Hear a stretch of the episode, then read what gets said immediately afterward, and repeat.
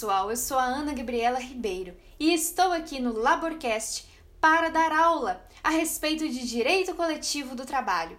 Hoje, a nossa aula vai versar sobre o direito de greve. Esse direito que é muito discutido, passou por inúmeras transformações e nós vamos pautá-las aqui nos temas mais importantes para a sua preparação.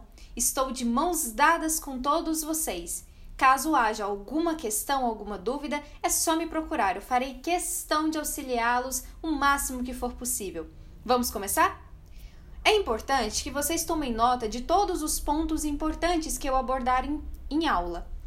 Anotar o artigo, anotar a lei e reler e ler e reler quantas vezes for possível até o dia da sua prova, tudo bem? Pegue o artigo 8 o artigo 9 da Constituição e a Lei 7.783. Esta lei é a lei de greve e ela é do ano de 1989. Primeiro, vamos falar um pouco sobre o aspecto histórico da greve. Em um primeiro momento, nós tivemos a proibição total da greve. Nem sequer podíamos falar sobre greve. Era veementemente proibido. Em um segundo momento, a greve foi apenas tolerada. Veja bem a palavra. Tolerada. Ela não era ainda conceituada como um direito, mas ela também não era mais proibida. Era apenas e tão só tolerada. Em um terceiro momento, a greve passa a ser tida como um direito. E hoje? Hoje, ela constitui um direito fundamental que é previsto pela nossa Constituição Federal de 88.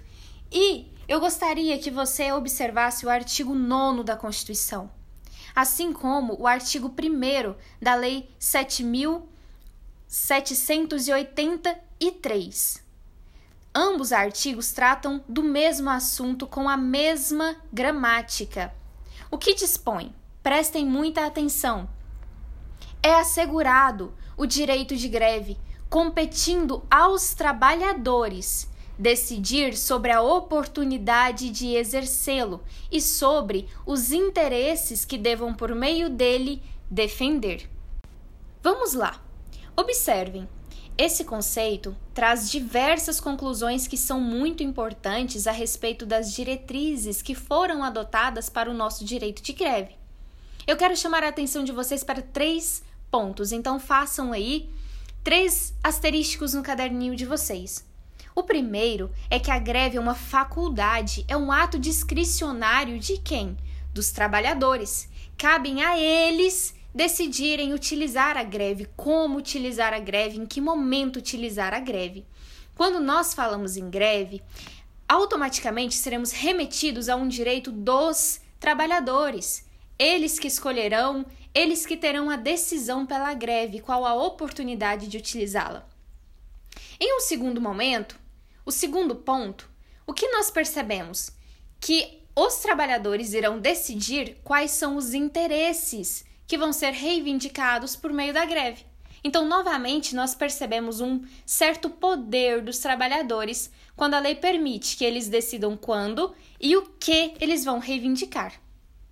O terceiro ponto interessante que nós podemos observar desse conceito trazido é que a greve, pessoal, ela é um meio utilizado para defesa, defesa de direitos da classe trabalhadora.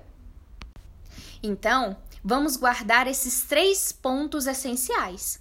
Os trabalhadores decidem quando utilizar, decidem quais direitos eles estão reivindicando e decidem que, por meio da greve, irão defender esses direitos, ok? Pois bem, aos trabalhadores é garantido o direito de decidir a oportunidade que eles irão utilizar a greve, certo? Mas por que será que existe essa aparente liberdade, entre aspas, dos trabalhadores? Porque, pessoal, levando em consideração a história e também a realidade fática das relações de emprego, é facilmente perceptível que existem algumas condições que são por vezes insatisfatórias do ponto de vista dos empregados. Eles não concordam com aquelas estipulações ou então entendem que aquelas estipulações passadas pelo empregador violam direitos trabalhistas E é por meio da greve, que é um instrumento direcionado à classe trabalhadora, que eles podem reivindicar e fazer ser ouvidos perante o seu empregador de maneira mais satisfatória. E aí, bom, você pode me perguntar: e o que acontece com os contratos de trabalho durante o período de greve? Pessoal, muita atenção porque o artigo 2 da Lei 7.783 dispõe sobre o que acontece, quais são os efeitos da greve no contrato. E vejam bem, o efeito é a suspensão contratual. Fica complicado, não é mesmo? A gente sabe que a suspensão contratual ela traz inúmeros efeitos para o contrato. Bom, para começar, as obrigações principais do contrato ficam suspensas.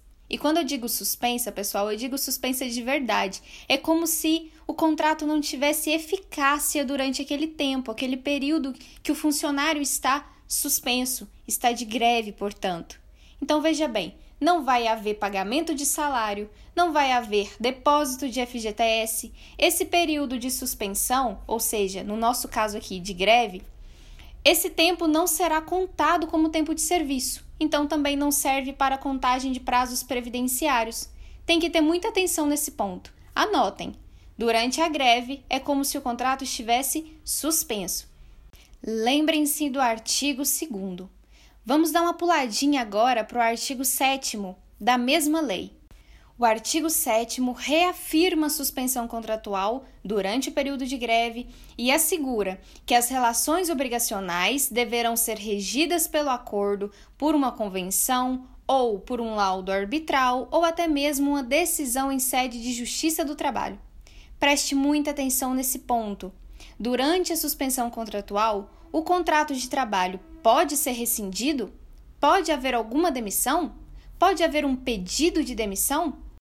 Em regra, durante o período de suspensão não se pode demitir ou pedir demissão.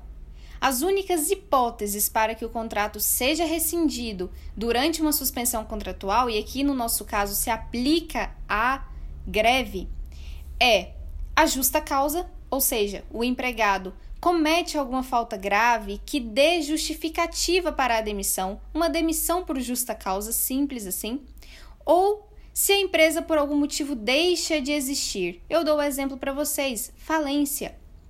Bom, desse artigo 2, o que mais nós podemos tirar de conclusão?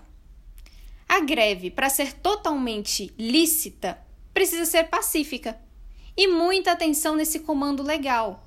A pacífica, pessoal, significa que não pode ter nenhum tipo de violência, nenhum mesmo. Não pode ser físico, não pode ser psicológico, nenhuma atitude que demonstre agressividade, sem a utilização de artifícios para dificultar uh, o bom diálogo, tudo bem? A boa negociação, porque os fins da greve, o objetivo da greve é fazer direitos serem ouvidos, serem discutidos e assim negociados. É para melhorar e não para piorar a relação. Tudo bem? Mais para frente, nas próximas aulas, nós vamos voltar a falar sobre isso e nós vamos entender melhor a respeito dessa dessa distinção entre o que é pacífico, o que é lícito, o que é ilícito, tudo bem? Bom, existe algum requisito para deflagrar a greve? Existe algum processo para deflagração da greve? Muita atenção para a OJ, Orientação Jurisprudencial de número 11 da SDC do TST. O que ela diz? Ela dispõe que a greve deve ser um recurso utilizado somente quando as demais tentativas de solução do conflito forem insatisfatórias Significa dizer que a greve é uma das últimas tentativas, é um remédio a ser ministrado somente depois que as tentativas de negociação ou de arbitragem forem infrutíferas, forem insatisfatórias. Vejam o artigo 3 da Lei 7.783, que vem no mesmo sentido, dispondo que a cessação coletiva do trabalho somente ocorrerá após frustradas as negociações ou diante de impossibilidade de recurso em via arbitral. Alunos, Vamos fazer um fechamento do que nós vimos até agora? É muito importante que vocês gravem todas essas informações. Vamos lá. Greve é um direito fundamental, potestativo e coletivo. É um direito que parte da vontade do trabalhador. São eles quem decidem o momento e os motivos que serão defendidos por meio da paralisação. Defendidos. Pode, essa greve, essa paralisação, ela pode ser parcial ou total. Deve ser utilizado como último caso, após frustradas todas as outras vias que possibilitam a solução. Não pode haver o uso de qualquer forma, qualquer tipo de violência. Durante o período de greve, o contrato ficará suspenso. O empregador não pagará salário correspondente aos dias de paralisação. O contrato não pode ser rescindido durante a suspensão, a não ser que a empresa seja extinta ou que haja justa causa para a dispensa. Então vamos continuar.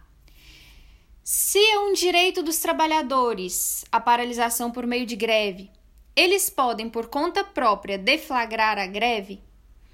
Atenção! A titularidade do direito ela é dos trabalhadores. Por se tratar de direito coletivo, que advém de uma reivindicação coletiva de trabalhadores, em que enseja uma tentativa de negociação, para quem cabe?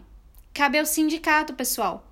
O artigo 8, no inciso 6, diz que a legitimidade para deflagração da greve é do sindicato. Então, aqui nós vamos observar uma pirâmide, onde na base dessa pirâmide nós temos os sindicatos. No meio dessa pirâmide nós temos as federações. E no topo dessa pirâmide nós temos as confederações. Esses três são tidos como entes sindicais. Então veja bem, se por algum motivo esses entes estiverem presentes naquele município, naquela localidade onde está para se deflagrar essa greve, esses entes permanecendo inertes, em silêncio, nada fazendo, o que vai ser feito nesse caso? Os empregados podem eleger representantes. Esses representantes serão a comissão de negociação. E essa comissão dará prosseguimento, então, nessa representatividade para fins de deflagrar uma greve caso não haja negociação. Então saibam, pessoal, caberá à entidade sindical convocar uma Assembleia Geral. Essa Assembleia Geral funcionará de acordo com o estatuto do sindicato para delimitar os direitos que serão reivindicados, pleiteados na deflagração da greve. Lembrem-se, os trabalhadores decidirão quais são os direitos que serão defendidos por meio da greve. Então, a coletividade de trabalhadores é representada pelo sindicato. Então, tudo isso deverá ser feito de acordo com todas as diretrizes que estabelecem o estatuto sindical, tudo bem? Pois bem, pessoal, todos esses pontos são muito importantes e existe mais um ponto que eu quero falar com vocês. Apenas um minutinho aqui de atenção, tudo bem? Estamos chegando ao final da nossa primeira aula. É necessário informar o empregador sobre a greve? Sim! Aqui estamos falando de uma greve em serviços que não possuem natureza essencial. Para o caso de serviços não essenciais, o empregador ou o sindicato patronal, que é o sindicato que representa aquela categoria de uh, empregadores, uh, deverá ser notificado com antecedência mínima de 48 horas antes da paralisação. Tudo bem? Então, para serviços não essenciais, teremos necessariamente a notificação com antecedência mínima de 48 horas. Agora é o momento em que nós respondemos duas questõezinhas uh, sobre o assunto que eu trouxe nessa primeira aula sobre direito de greve. Vamos lá? A primeira questão é sobre a titularidade do direito de greve. Então vamos ter lá. Alternativa A. Essa titularidade do direito de greve pertence ao Ministério Público do Trabalho? Alternativa B. A Assembleia Geral dos Trabalhadores Interessados? Alternativa C. à entidade sindical da respectiva categoria profissional? Alternativa D, aos trabalhadores? E alternativa E, à diretoria do sindicato. Pessoal, essa questão é uma questão bem objetiva e é para quem prestou atenção na parte da aula que nós falamos sobre quem seria capaz de deflagrar, deflagrar a greve. Porque quando falei sobre esse assunto, eu mencionei sobre titularidade. Então, para explicar essa capacidade de deflagração da greve, eu entrei um pouco nessa questão da titularidade. Então, pois bem, ó, nós não podemos confundir. Titularidade de direito de greve é uma titularidade aos trabalhadores. Ela pertence ao trabalhador. Tudo bem? Os trabalhadores vão possuir essa titularidade. Nós podemos extrair esse entendimento do artigo 9 da Constituição Federal, assim como também do artigo 1 da Lei 7.783. Eles dizem expressamente: compete aos trabalhadores decidir sobre a oportunidade de exercer a greve, como também sobre os interesses que por meio dela irão defender. É bem claro, pessoal, compete aos trabalhadores. Eles irão decidir. Então não confunda com uh, o poder que o sindicato tem.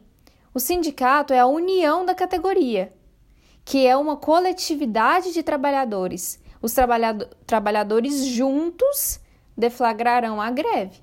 Mas a decisão, quem decide, quem pontua, são os trabalhadores. O sindicato é um órgão e ele não tem poder para decidir sem apoio dos trabalhadores. Então preste muita atenção nessa observação. Titularidade do direito de greve é dos trabalhadores. O sindicato é só o meio representativo, a forma de unir todas as vozes da categoria e representar essa fala coletiva.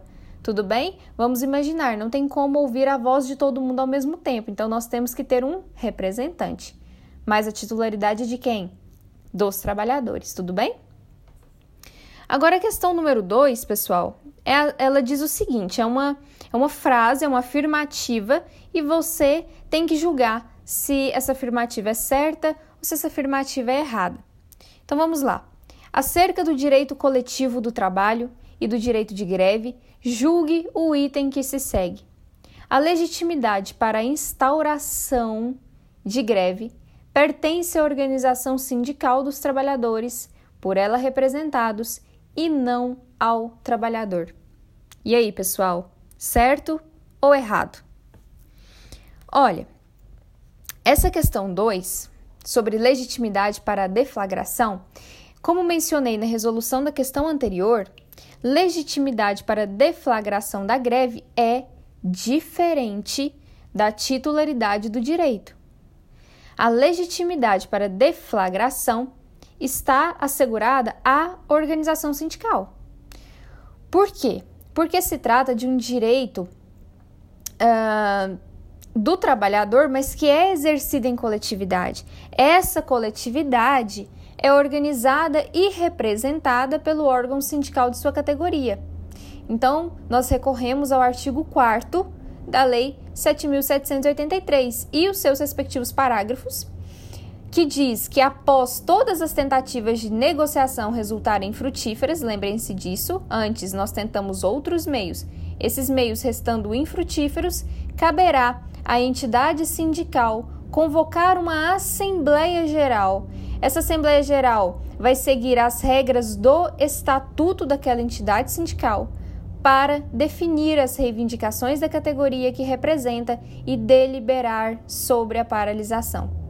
Certo?